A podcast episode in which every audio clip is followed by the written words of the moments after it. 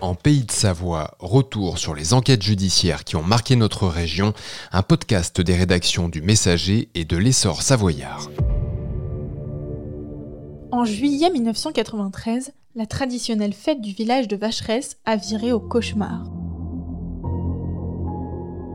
La petite Jessica Blanc, âgée de 7 ans seulement, est assassinée par Michel Sidor, surnommé le Légionnaire un drame qui a marqué la commune et la vallée d'Abondance.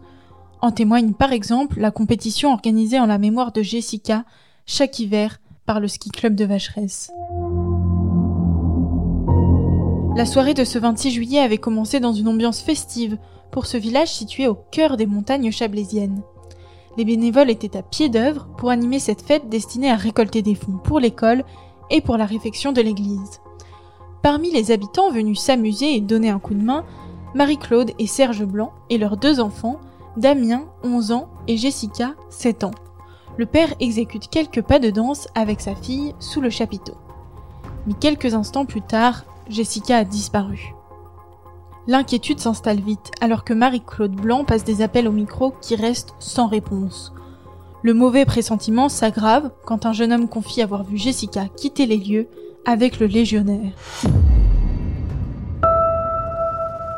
Le légionnaire, c'est le surnom de Michel Sidor, un homme antipathique à la mauvaise réputation.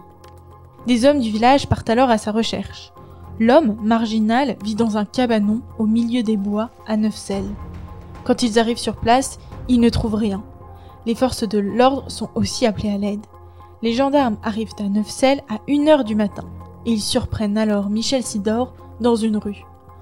L'homme, torse nu, a des traces de sang sur les mains l'espoir de retrouver Jessica en vie se fait de plus en plus mince. Une fois arrivés au cabanon du légionnaire, les militaires trouvent une petite boucle d'oreille en or sur le sol. C'est dans le jardin qu'ils font ensuite la découverte macabre. Le corps de Jessica gît sous une bâche, dénudée. La fillette a été assommée et présente des traces de lutte.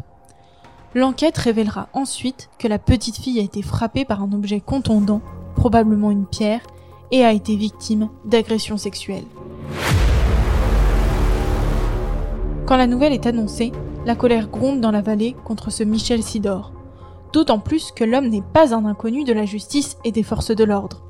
Arrivé en Haute-Savoie, il s'est souvent montré violent, comme la fois où il a tiré sur la maison de son voisin.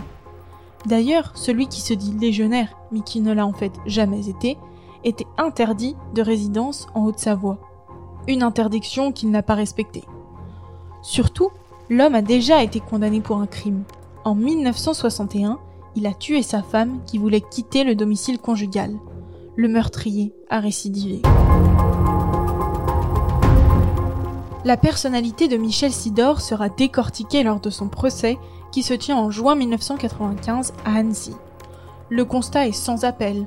Pour les experts, l'accusé est un être pervers, dangereux et entièrement responsable de son acte. Il présente une absence totale de remords et de regrets. L'homme affirme même que Jessica l'a suivi volontairement, une hypothèse rejetée par l'accusation. Son attitude désinvolte pousse à bout le père de la victime qui tente de lui lancer une chaise dessus. L'épreuve ne laisse aucune place au doute et Michel Sidor est reconnu coupable d'enlèvement, de viol et de meurtre d'une mineure de moins de 15 ans il est condamné à perpétuité avec 30 années de détention incompressible. En 2014, après avoir été débouté de ses demandes de sortie, le bourreau de la petite Jessica meurt en prison. Vous avez écouté Affaires criminelles en Pays de Savoie, un podcast des rédactions du Messager et de l'Essor savoyard.